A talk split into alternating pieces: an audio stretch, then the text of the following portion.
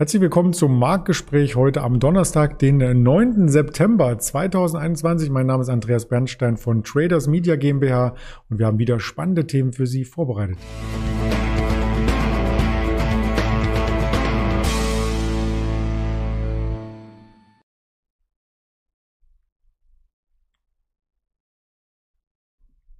Wir müssen unbedingt über den DAX sprechen, denn da gibt es Volatilität zu sichten, zu verzeichnen, aber auch über Assetklassen, die vielleicht so das Pendant bilden, wie zum Beispiel den Goldpreis, den schauen wir uns genauer an. Aber auch den Rohstoff Palladium und an Aktien haben wir mitgebracht, ganz thematisch passend zu den Lieferengpässen eine Infineon, eine Tesla. Das möchte ich nicht alleine besprechen, sondern ja, sonst wäre es ja auch ein Selbstgespräch mit dem Ingmar Königshofen, den ich hier zuschalte. Hallo Ingmar. Hallo Andreas. Ja, du hast dir Volatilität gewünscht. Ich habe sie geliefert. Was sagst du nun? Vielen Dank, sage ich erstmal. Ich bin sehr, sehr happy, äh, dass endlich wieder die Volatilität zunimmt, also die Schwankungsbreite im Markt. Das ist wirklich in den letzten Wochen für Trader sehr, sehr zermürbend gewesen, teilweise auch sehr langweilig, weil die Volatilität ja sehr zurückgegangen ist. Jetzt ist sie zumindest wieder etwas angestiegen und es bleibt abzuwarten, ob die Volatilität jetzt auch hoch bleibt, ob sie noch weiter ansteigt. Die 15.800 Punkte Marke die wahrscheinlich der ein oder andere schon gar nicht mehr hören kann, die hat ja zumindest in den vergangenen Tagen und Wochen immer wieder so ein bisschen als Magnet von beiden Seiten gewirkt. Wir sind teilweise 200 Punkte drüber angestiegen, Richtung 16.000 Punkte, wieder Richtung 15.800 zurückgefallen, dann zurückgefallen auf 15.600, also auch ungefähr 200 Punkte tiefer, wieder Richtung 15.800 Punkte angestiegen. So, jetzt haben wir uns etwas nach unten entfernt wieder von der 15.800er Punkte Marke. Jetzt bleibt aber abzuwarten, ob natürlich auch dies etwas mal nachhaltiger sein wird oder ob die 15.800 weiterhin als ähm, ja, Magnet dienen wird. Man darf gespannt sein. Es wird natürlich jetzt auch spannend, weil heute auch die EZB kommt, dann auch die EZB-Pressekonferenz, die natürlich entscheidender und interessanter wird.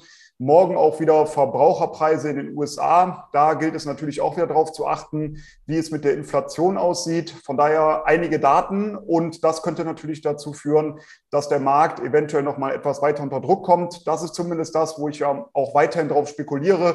Diejenigen, die hier jeden Donnerstag zugucken, wissen das ja auch, dass ich tendenziell auf der Short-Seite unterwegs bin, schon seit einigen Wochen, mittelfristig sowieso und kurzfristig auch immer wieder Short-Einstiege gesucht habe. Momentan natürlich sehr schön, dass es auch mal wieder etwas zurückgekommen ist und meine Kursziele, die ich zuletzt genannt habe, die lagen ja so bei 15.500, 15.300. 15.100 und später sogar 14.800 Punkten. Die 15.500 Punkte, die wurden jetzt abgearbeitet und nochmal die Kursziele genannt. Die weiteren 15.300, 15.100 und 14.800. Da spekuliere ich momentan noch drauf, dass wir da hinlaufen könnten. Warum? Die Saisonalität im September weiterhin schwach. Der Vierjahreswahlzyklus weiterhin schwach. Dann haben wir gesehen, dass der Fear and Greed Index zuletzt ja wieder etwas angestiegen ist, war ja leicht im positiven Terrain, der CNN Fear Greed Index. Und das als Kontraindikator hat ja auch dafür gesprochen, dass wir eventuell mal etwas zurücksetzen könnten. Momentan muss man sagen, sind wir da aber auf einem neutralen Niveau, würde aber zumindest nicht dagegen sprechen, dass wir etwas zurückkommen können. Und wenn man gestern auf das Sentiment von Joachim Goldberg geschaut hat, was bei der Börse Frankfurt veröffentlicht wird, da hat man eben auch gesehen, dass zuletzt die institutionellen Anleger ihre ja, ihre Meinung deutlich geändert haben, sind jetzt extrem bearish unterwegs. Und das spricht zumindest ja auch dafür, wenn die Institutionellen auf der Shortseite unterwegs sind, dass hier auf der Shortseite nach unten noch etwas möglich ist. Das haben ja auch einige US-Investmenthäuser gesagt, dass die Bewertung schon sehr, sehr hoch ist. Und wenn jetzt eben aufgrund der Lieferengpässe ähm, quasi die Waren nicht ausgeliefert werden können oder gar nicht erst produziert, das Endprodukt, dann sieht man das natürlich in den Umsätzen im nächsten Quartal. Und dann ist die Bewertung einfach äh, zu hoch im Verhältnis zur Dynamik, die so ein Unternehmen äh, zeigen kann. Man fragt sich natürlich als Anleger, wie kann ich der Sache ausweichen, wenn der Aktienmarkt nicht läuft, die Assetklasse, da hat man doch so im Hinterkopf immer, dann läuft es bei Gold. Aber das ist ist auch nicht so, oder? Nee, momentan nicht. Momentan sehen wir da auch eher einen Seitwärtsmarkt. Aber warum wir heute nochmal über Gold sprechen wollen, liegt eben daran, dass ja man immer wieder sagt, Gold ist ein Inflationsschutz. Und dort gab es zuletzt einen Bericht von dem World Gold, Gold Council, und dort wurde eben veröffentlicht, dass gerade im ersten Halbjahr sehr, sehr viel Gold gekauft wurde von privaten Anlegern. Und das zeigt eben, dass das Interesse jetzt doch wieder größer wird bei dem Edelmetall eben aufgrund dieser Inflationsangst, die viele haben. Und Deshalb macht es natürlich Sinn, sich den Goldpreis immer wieder mal anzuschauen. Aber ich hatte es gerade eben schon gesagt, wir sind da schon seit längerem auch in einem Seitwärts, in einer Seitwärtsphase gefangen. Wir hatten ja über Nacht mal diesen Flash Crash gesehen, wo wir kurz diesen Ausbruch aus der Seitwärtsrange nach unten vollzogen haben, sind dann aber direkt danach wieder in diese Seitwärtsrange eingetaucht. Diese verläuft so zwischen 1760 und 1834 US-Dollar. Und da wird es natürlich sehr entscheidend, ob ein Ausbruch nach oben gelingen kann. Meiner Meinung nach sollte eher die Long-Seite hier gespielt werden. Warum? September ist eben saisonal auch ein starker Monat im Goldpreis. Das ist der zweitstärkste Monat nach dem Januar. Von daher ja, tendiere ich dazu, eher die Long-Seite beim Gold äh, zu handeln. Und da könnte man jetzt natürlich kurzfristig einsteigen und sagen, okay, ich denke, gehe davon aus, dass die Seitwärtsrange nach oben verlassen wird und platziert zum Beispiel seinen Stop knapp unterhalb von den 1760, also von dieser unteren Seitwärtsbegrenzung oder aber man wartet, bis ein Ausbruch stattfindet, bis wir eben über die Marke von 1834 ansteigen äh, können. Und wenn das der Fall ist, dann liegt mein Kursziel auf der Oberseite bei 1900 US-Dollar. Wie komme ich da drauf, um das mal wieder zu erklären?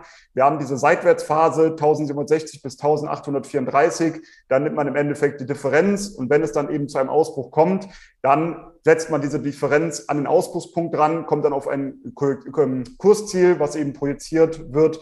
Und das liegt ungefähr im Bereich von 1900 US-Dollar. Und mein Ziel oder ja, meine Tendenz ist eher bullig. Bin auch so positioniert, weil ich davon ausgehe, dass wir hier einen Ausbruch nach oben sehen werden, eben aufgrund der positiven Saisonalität. Ja, das ist zumindest ein Rohstoff, der ein bisschen als Krisenwährung auch gilt. Bei anderen Rohstoffen hatten wir ja ähm, das Thema, dass es verwendet wird als Ausgangsprodukt für irgendeine Endfertigung und die Rohstoffpreise sind teilweise sehr, sehr stark zurückgekommen. Da rede ich nicht von Kaffee. Kaffee ist noch 60 Prozent im Plus in diesem Jahr, sondern von Palladium. Das ist nämlich richtig unter Druck. Warum das denn? Ja, Palladium ist äh, zuletzt deutlich unter Druck gekommen, von 3000 äh, US-Dollar ungefähr auf 2200 US-Dollar wieder gefallen. Nichtsdestotrotz, meiner Meinung nach, jetzt sehr interessant, sich mit diesem Rohstoff zu beschäftigen. Warum? Ich achte ja sehr stark auf verschiedene Vorfilter, auf zum Beispiel die Saisonalität, auf das Sentiment, aber vor allem auch auf die COT-Daten, auf den Commitments of Traders Report. Und hier entwickelt sich gerade eine sehr, sehr spannende Situation, weil wenn man sich mal den Commercial oder die Netto-Positionierung der Commercials anschaut, dann sieht man eben, dass diese bei Palladium in der Regel immer netto short positioniert sind. Aber es gibt ganz, ganz wenige Fälle, da haben die Commercials auch eine Netto-Long-Position und diese haben sie momentan inne. Man sollte jetzt darauf achten, wie auch die nächsten Daten da reinkommen bei den COT-Daten. Aber das ist jetzt wirklich für mich ein sehr, sehr positives, ein sehr bullisches Zeichen, dass der Palladium-Preis jetzt einen Boden finden könnte, weil es in der Vergangenheit sehr, sehr häufig so war, wenn die Commercials Netto-Long waren, dann hat der Markt später darauf sehr stark reagiert ist sehr stark angestiegen natürlich, wenn man dann auf die Long-Seite wechselt. Und dementsprechend äh, bin ich hier sehr bullig jetzt. Man muss sagen, wenn man sich die Saisonalität anschaut, die ist aktuell noch leicht negativ. Ab Oktober, dann wird es bulliger. Aber ich denke, es macht jetzt schon Sinn, sich das Ganze genauer anzuschauen, eventuell schon mal eine erste Long-Position aufzunehmen, weil man eben auch im Chart sieht, dass wir jetzt hier an eine wichtige Unterstützungszone herangelaufen sind, die ungefähr bei 2200 US-Dollar verläuft. Das ist eine sehr, sehr starke Unterstützung, wo wir in der Vergangenheit immer wieder nach oben abgeprallt sind. Plus dieses bullische Zeichen von den COT-Daten, das spricht meiner Meinung nach viel dafür, dass wir jetzt hier auch wieder ansteigen könnten. Und wie gesagt, Saisonalität wir sind im Moment noch im September. Es dauert noch drei Wochen ungefähr. Dann kommen wir auch in eine positivere Saisonalität. Aber eine erste Tranche kann man ja durchaus mal ins Depot nehmen. Auch vielleicht nicht gerade mit dem größten Hebel, weil man ja sieht, wenn ein Rohstoff mal unter Druck kommt, wie man jetzt auch beim Palladiumpreis gesehen hat, kann das natürlich auch mal eine ganze Stufe und Etage schnell nach unten laufen. Deshalb ist meine Herangehensweise eher einen kleinen Hebel zu wählen, in der Region zwischen drei und sechs vielleicht eine erste Tranche zu kaufen, um mal abzuwarten, ob diese Unterstützungszone auch hält. Sollte die halten, kann man ja dann weitere Tranchen aufnehmen. Sollten wir sogar weiter zurückfallen und die Commercials weitere Netto-Long-Positionen aufbauen, dann eventuell auch nochmal verbilligen, günstiger einsteigen. Und das ist zumindest meine Strategie jetzt in der nächsten Zeit für den Palladiumpreis. Meine Ziele auf der Oberseite, die liegen bei 2500, 2700, 2900, später sogar dann 3000 US-Dollar. Und deshalb werde ich mich jetzt in Kürze auf der Long-Seite positionieren. Und warum ist Palladium nun so eingebrochen? Hast du da eine Erklärung? Ja, das ist eine gute Frage. Man hat natürlich insgesamt aus der Industrie dann eine geringere Nachfrage. Es hängt ja immer alles von Angebot und Nachfrage natürlich zusammen. Warum das jetzt der spezielle Fall ist, man neigt immer sehr stark dazu, sich dann irgendwo was rauszuziehen und zu suchen, warum jetzt ein Preis gestiegen oder gefallen ist. Ich nehme es mehr oder weniger so hin, wie es kommt. Bin kein Freund davon, im Nachgang immer irgendeine Erklärung zu suchen, die gerade so reinpasst. Ähm, für mich interessant ist dann eher die aktuelle Situation zu bewerten und eben zu schauen, wie die ähm, Commercials, also die großen Marktteilnehmer, wie die im Markt positioniert sind. Vielleicht auch nochmal kurz erklärt, was die Commercials eben sind. Das sind die großen Produzenten und die großen Abnehmer im Markt die zusammengefasst in einer Händlergruppe, das sind die Commercials. Und da ist es für mich sehr interessant natürlich zu schauen, wie diese in ihrer Netto-Positionierung positioniert sind. Hm. Ich glaube, das hat auch mit dem Automobilmarkt zu tun. Das ist zumindest die Erklärung, die ich ähm, hier favorisiere, weil das wird ja bei den Abgasmotoren verwendet. Und wenn immer weniger Abgasmotoren produziert werden, braucht's halt auch weniger Palladium. Also vielleicht ähm, das als Erklärung von meiner Seite. Wir sind ja bei den Autos gelandet, möchten auch gleich über Tesla sprechen zuvor, aber über das Bindeglied in der Autoindustrie, da geht's nicht nur um Abgasmotoren, sondern vor allem um Elektronik. Und äh, die wird mittels äh, Chips quasi umgesetzt und wenn die Chips fehlen, dann kann man kein Auto ausliefern, zusammenbauen, schon gar nicht.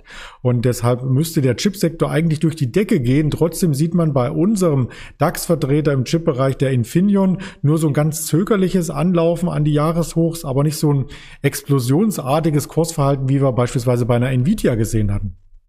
Genau, ist eigentlich sehr verwunderlich. Du hast es gerade schon angesprochen. Die Nachfrage nach Halbleitern ist ja weiterhin ungebrochen. Die Orderbücher bei Infineon sind auch äh, sehr gut gefüllt, muss man mhm. sagen. Aber wir haben natürlich diese angespannte Liefersituation und normalerweise ja, müsste der Markt ähm, oder müsste auch die Aktie, würde man meinen, deutlicher ansteigen. Warum ich aber denke, man sollte sich die Infineon-Aktie jetzt mal anschauen, ist eher rein charttechnischer äh, Natur, weil wir hier schon seit längerem eine breite Seitwärtsphase sehen. Die gibt es so seit Jahresanfang, verläuft auf der Unterseite bei 30 Euro, auf der Oberseite bei 37 Euro. Und obwohl man ja eigentlich davon ausgehen sollte, dass die Infineon-Aktie aufgrund eben dieser starken Nachfrage nach Halbleitern weiter ansteigen sollte, haben wir das in den letzten Handelstagen und letzten Handelswochen gar nicht so gesehen, was meiner Meinung nach eher dafür sprechen könnte, dass die Aktie weiterhin in dieser Seitwärtsrange verharrt und eventuell sogar noch mal deutlicher zurückkommt Richtung der 30 Euro. Das ist diese Seitwärtsrange 30 bis 37 Euro. Deshalb haben wir jetzt hier ein relativ interessantes Trading-Setup, weil man eben an der oberen Begrenzung dieser Seitwärtsphase momentan notiert, ungefähr bei 37. Und hier kann man ja mal eine Short-Position aufbauen, diese knapp absichern. Sollten wir eben auf ein neues Mehrjahreshoch klettern, dann könnte man die Position ausstoppen. Aber momentan spricht zumindest einiges dafür, sollte auch der Gesamtmarkt, wovon ich ja ausgehe, also der DAX, äh, weiter zurücksetzen noch im September, dann könnte natürlich die Infineon-Aktie sich eventuell dem Ganzen auch nicht entziehen und nochmal etwas zurückkommen. Und deshalb ist das meiner Meinung nach eine interessante Short-Strategie, die man momentan fahren kann. Man hat ein sehr gutes Chance-Risiko-Verhältnis auf der unteren Seite, hat man ein deutliches Potenzial bis in die Region um 30 Euro. Ob es da wirklich so weit noch fällt, das muss man natürlich abwarten. Aber man kann die Position natürlich knapp oberhalb von äh, 37 Euro absichern. Und das ist natürlich sehr, sehr interessant für kurzfristig engagierte äh, Trader. Und wenn es dann auch hier wieder zum Ausbruch kommen sollte, aus der Seitwärtsrange nach oben oder nach unten, auch hier wieder der Hinweis, ähm, dann hatten wir vorher eine Range von 7 Euro, von 30 bis 37. Und auch hier nimmt man wieder diesen Unterschied, diese Differenz von 7 Euro, setzt die eben an den Ausbruchspunkt dran. Heißt also, wenn es zu einem Ausbruch nach oben kommen würde, dann wäre das Kursziel bei 44 Euro. Auf der anderen Seite, wenn es zum Ausbruch nach unten kommen würde aus der Seitwärtsrange, wäre das Ziel 23 Euro. Aber soweit wollen wir noch gar nicht schauen. Momentan ist erstmal das kurzfristige ähm, Trading Setup interessant. Man muss auch sagen, wenn man sich mal das Sentiment oder die Marktstimmung allgemein anschaut, dann ist die natürlich für Infineon sehr, sehr positiv. Würde auch dafür sprechen, dass wir vielleicht als Kontraindikator noch etwas zurücksetzen könnten. Und auch die Analysten sind sehr, sehr optimistisch und sehr positiv gestimmt, was die Aktie natürlich angeht. Aber ich sehe hier zumindest kurzfristig eher die Shortseite als Chance. Mhm. Sehr, sehr interessant. Also ähm, der Markt in den Chip-Bereichen in den USA ist ja sehr, sehr stark gelaufen. Infineon kam ein bisschen nicht hinterher und äh, dann sollte man, wenn der Markt korrigiert, auch auf die schwächeren Märkte ähm, setzen oder auf die schwächeren Aktien, wenn man die shorten möchte, weil sie eben auf der Oberseite nicht so mitgelaufen sind. So habe ich es verstanden und ein sehr, sehr starker Wert ist auch die Tesla gewesen in den letzten Tagen. Auch wenn der Nasdaq etwas korrigiert hat, konnte Tesla weiterhin im Plus notieren. Deswegen schauen wir uns die Aktie an, doch vor der Aktienbeschau noch eine Meldung hier aus der Umgebung. In Grünheide entsteht ja das große Tesla-Werk, die Tesla-Fabrik. Die kostet um die 5 Milliarden. Man sieht, ich fahre da öfters mal dran, vorbei, äh, kilometerweit nur Hallen und Backer und sonstiges. Die ersten Azubis sind auch schon eingetroffen und haben ihre Ausbildung begonnen, jetzt hier im September. Und der deutsche Staat möchte einen großen Teil davon mitfinanzieren. Also da läuft alles nach Plan, oder? Ja, da scheint alles nach Plan zu laufen. Und auch wenn man etwas in die Ferne blickt äh, nach China, da sieht man eben auch, dass es ganz gut läuft. Wir müssen mal nicht darüber reden, wie es mit dem Bitcoin-Preis ist oder mit den CO2-Zertifikaten, sondern man sieht jetzt eben, dass wir hier auch positive Meldungen aus China bekommen haben. Und zwar konnte hier eine magische Marke mehr oder weniger durchbrochen werden. Im August konnten das erste Mal mehr als 40.000 Fahrzeuge verkauft werden von Tesla. Genau gesagt waren es 44, 264, muss ich ablesen, damit ich hier keinen Fehler mache.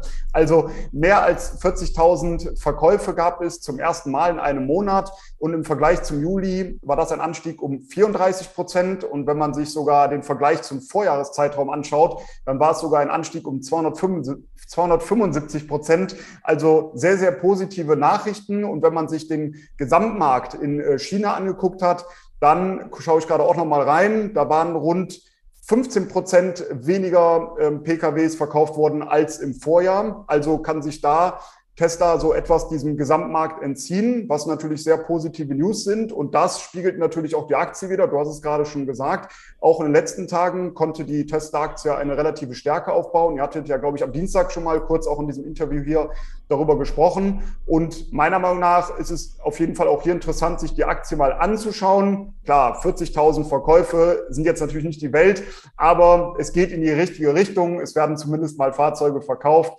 Und wenn ich mich recht entsinne, hat der Elon Musk auch gesagt, dass im ähm, September nochmal sehr, sehr viele äh, Autos verkauft werden sollen. Es soll ja ganz neue Zahlen äh, gezeigt werden. Und da darf man natürlich gespannt sein auf die nächsten ähm, Zahlen, die dann veröffentlicht werden. 658 Euro, das ist jetzt ein wichtiger Widerstand in der Aktie. Sollten wir darüber ansteigen, dann wäre das nächste Ziel sogar bei 740. Sollten wir auch darüber ansteigen, dann wäre das Ziel nach oben erstmal frei. Aber ich würde zumindest aktuell erstmal abwarten, ob dieser Widerstand bei 658 wirklich nach oben durchbrochen werden kann, weil das schon ein maßgeblicher Widerstand ist, wo wir auch in der Vergangenheit immer wieder mal nach unten abgeprallt sind. Und sollten wir hier drüber ansteigen, dann wie gesagt Ziel 740. Und dann muss man ja auch nicht unbedingt die Aktie kaufen, sondern kann mal schauen, ob man sich vielleicht ein Hebelprodukt raussucht, um das Ganze, wie der Name schon sagt, etwas nach oben zu hebeln. Das stimmt. Und wenn man die Zahlen mal gegenüberstellt mit den äh, Zulassungen in Deutschland im August waren es 193.000, um mal eine Relation ähm, zu bekommen. Und ich habe das auch für die einzelnen Marken mal recherchiert, wer das wissen möchte. Ähm, alle deutschen Marken haben hier eine negative Zulassungsbilanz gehabt im August. Also die ausländischen Marken, die legen zu. Am deutlichsten übrigens Opel plus 7,9 Prozent. Und bei Mercedes gab es sogar einen Rückgang um 50 Prozent. Ford minus 47 Prozent, Mini minus 41 Prozent. Prozent, Smart minus 40 Prozent. Also da geht es ordentlich für ähm, einige Platzhirsche nach unten und die neu etablierten, die können zulegen und äh, zum Beispiel Hyundai plus 5 Prozent, die hat man ja oftmals gar nicht auf der Uhr hier, oder? Nee, stimmt, hast schon vollkommen recht. Und das zeigt wieder sehr gut, dass du die Zahlen ähm, so jetzt gerade parat hattest dass es natürlich super interessant ist, sich diese Zahlen mal anzugucken und darüber kommt man wieder auf neue Basiswerte und kann sich dann wieder im Markt äh, umschauen, welche Aktien man eventuell für interessant erachtet, gerade welche Aktien vielleicht auch charttechnisch gut aussehen, wo es dann eben auch die Zahlen untermauern. Von daher ist das natürlich ein sehr, sehr guter Ansatz, ja. Ja, das werden wir auch weiter verfolgen und vielleicht dann auch mal über Hyundai sprechen. Ich glaube, das hatten wir überhaupt äh, noch nicht. Aber heute müssen wir erst einmal über die Zinsen noch sprechen. Es wird ja nichts erwartet. Also seit 2016 zumindest äh, liegt der äh, Leitzins in der Eurozone am Boden, muss man sagen. Das blende ich hier gerade einmal ein im Vergleich mit ähm, Japan, mit den USA, mit Russland, Großbritannien. Da gibt es kaum Unterschiede quasi ähm, und von der EZB wird da gar nicht äh, so viel in Richtung Zinsen Zinsen erwartet, auch nicht im kommenden Jahr, aber wohl von den Einlagen und den Anleihekäufen, die man hier quasi mit den Inflationsdaten jeweils abgleichen muss. Ähm, was denkst du, wird das Anleihekaufprogramm weiter so fortgeführt oder tritt die EZB ein bisschen auf die Bremse? Ich denke, sie wird auf die Bremse treten. Mhm. Äh, die Frage ist nur eben, wie schnell es dann eben kommt. Aber man merkt schon in den letzten Tagen und Wochen, dass äh, die Diskussion mehr und mehr angefacht wird. Es gibt immer mehr Stimmen, die eben dafür sprechen, dass eben das Anleihekaufprogramm frühzeitig zurückgefahren werden soll. Von daher wird das sehr wahrscheinlich den Markt natürlich in den nächsten Wochen deutlich beeinflussen. Und deshalb habe ich ja auch anfangs schon gesagt, die EZB-Pressekonferenz wird natürlich interessanter sein als dann eben der Zinsentscheid, weil da, wie gesagt, nichts zu erwarten ist. Deshalb lassen wir uns überraschen. Aber das kann natürlich dem Markt auch in den nächsten Wochen wieder zu mehr Volatilität verhelfen. Sind wir gespannt drauf, berichten drüber spätestens morgen in der Vorbörse oder dann im Handelsverlauf natürlich auch auf den Social Media Kanälen Twitter, Instagram, Facebook gibt es für die LS Exchange und das Gespräch ist aufgezeichnet worden, auch als Hörvariante für Spotify, Deezer und Apple Podcast. In diesem Sinne ganz lieben Dank, Ingmar, und wir sehen uns spätestens nächste Woche wieder. Danke, freue mich drauf und allen viel Erfolg bei den nächsten Trades. Bis zur Danke. nächsten Woche. Ciao. Ciao.